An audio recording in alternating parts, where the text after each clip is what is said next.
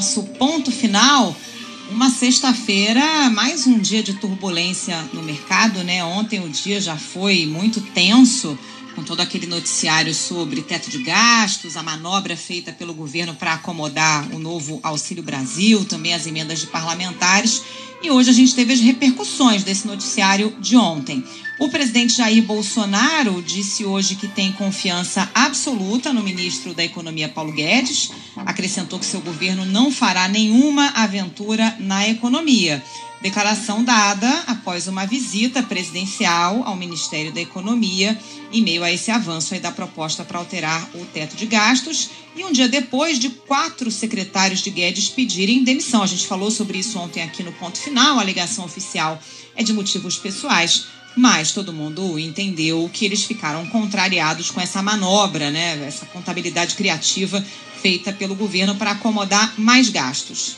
Uh, segundo o presidente, as dificuldades na economia com o crescimento da inflação não acontecem somente no Brasil e, portanto, aí diz que Paulo Guedes fica no, no cargo.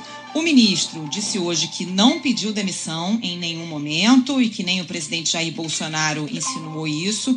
Surgiram essas especulações depois do noticiário é, de ontem. Paulo Guedes é, cometeu um ato falho hoje, né? Ele hoje disse mais cedo que integrantes da ala política do governo Jair Bolsonaro teriam procurado o dono do banco BTG, André Esteves, para buscar nomes para substituí-lo.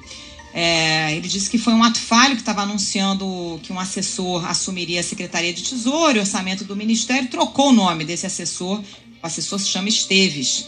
E aí ele se confundiu, disse que o André Esteves assumiria a função, gerou toda uma celeuma aí no mercado. Ao se corrigir, disse que integrantes da ala política do governo estavam é, procurando nomes para substituí-lo, procuraram André Esteves, disse que estavam entre os nomes é, o Mansueto Almeida, ex-secretário do Tesouro Nacional, e depois tentou desfazer toda essa confusão.